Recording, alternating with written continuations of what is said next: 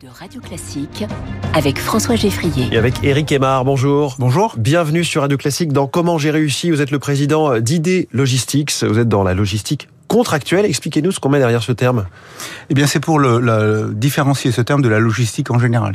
Par définition, c'est une logistique dans laquelle il y a un contrat, c'est-à-dire une relation longue avec un client, dans lequel le prestataire, en l'occurrence ID Logistique, va pouvoir assurer une prestation, en général pendant une durée de 5, 6, voire quelquefois beaucoup, prolongée de beaucoup d'années.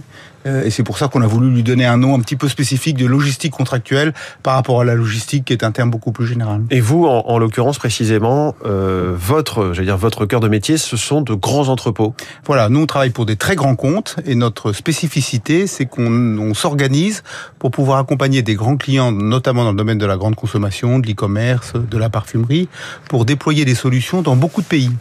Euh, beaucoup de pays. Vous faites donc une partie du, du métier d'Amazon, par exemple Euh, Par exemple, des gens comme Amazon nous donnent une partie de leur activité, des gens comme Carrefour, des, des gens comme PepsiCo, des gens comme, euh, comme Danone, par exemple. Ce sont des, de, de, de, des grands clients chez nous. Et décrivez-nous un petit peu justement ces entrepôts. On est dans un univers ultra euh, technique, ultra high-tech. C'est des entrepôts de plus en plus automatisés. évolution. Il y a une évolution vraiment en 20 ans. hein. L'entreprise a été créée en 2020 et, et, et véritablement l'entrepôt en 2020 et l'entrepôt aujourd'hui sont, sont assez différents. Ça, fait pas 20 ans. L'entreprise a 2000. 20, 23, 24 ans Oui, maintenant. 2000, Voilà, 2000, 24, 2001, ouais. voilà, 24 ans, 24 ans, c'est vrai que. Et, et, et donc la, la, la grande spéci... alors ça a toujours été très informatisé. Hein, Oui. Donc la base informatique, on, on gère des très gros volumes. Ce qui a changé, c'est l'automatisation. C'est-à-dire qu'en 20, en 20, en 24 ans, l'entrepôt aujourd'hui est dans un cas sur deux une entre- un entrepôt qui est euh, au moins en partie automatisé. Et, et ça parce qu'on fait de plus en plus de préparation au détail. Et la préparation au détail, c'est pas que l'e-commerce, mais c'est en grande partie lié à l'e-commerce.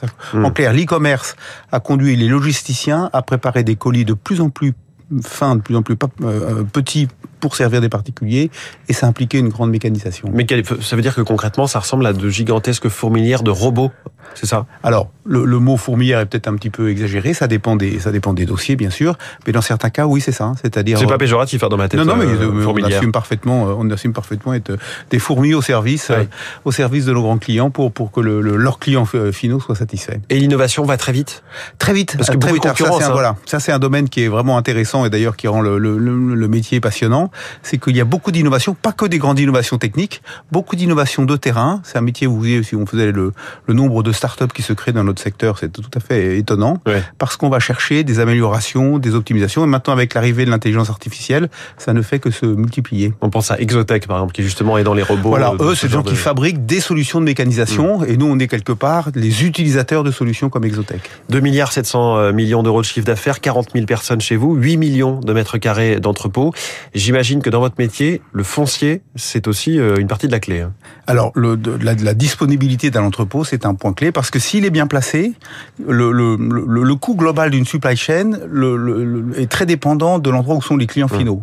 Mettre un entrepôt au bon endroit, c'est avoir moins de transport.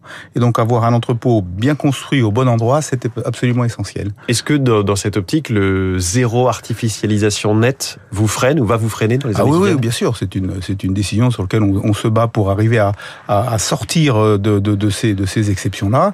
Si en restant dans cette logique-là, ça veut dire qu'on peut pas construire des grandes zones logistiques. Et si on n'a pas des grandes zones logistiques, ça veut dire qu'on peut pas être alimenté en ferroviaire, on peut pas être alimenté en ferroviaire.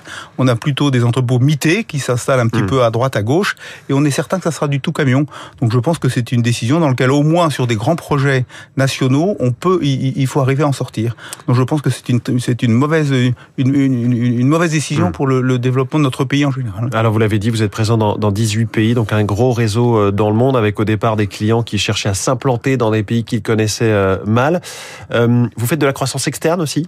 Alors de temps en temps, quand on a l'impression que on peut aller plus vite que de la croissance organique, même si notre métier est d'abord un métier de croissance organique, et on a fait par exemple récemment aux États-Unis une acquisition importante en 2022, et, et grâce à ça, on connaît aujourd'hui un développement très important. Mm. Donc on, on- on a comme objectif de faire à peu près un tiers de notre chiffre d'affaires en France, c'est le cas aujourd'hui, un tiers en Europe, hors de France et maintenant un tiers euh, en Amérique. Hum. Comment se porte ce secteur de la logistique euh, au sens large? On parle beaucoup de ralentissement. J'imagine que vous, forcément, vous êtes un maillon essentiel de la chaîne. Vous le ressentez? Alors, ça dépend des pays. Hein. Pour être tout à fait honnête, ça dépend des pays. En France, effectivement, vous avez avec l'inflation une baisse de la consommation, une baisse des volumes. C'était mmh. vraiment rarement arrivé depuis depuis pas mal d'années. Heureusement, c'est pas le cas partout. C'est pas le cas aux États-Unis. C'est pas le cas dans un certain nombre de, de pays européens.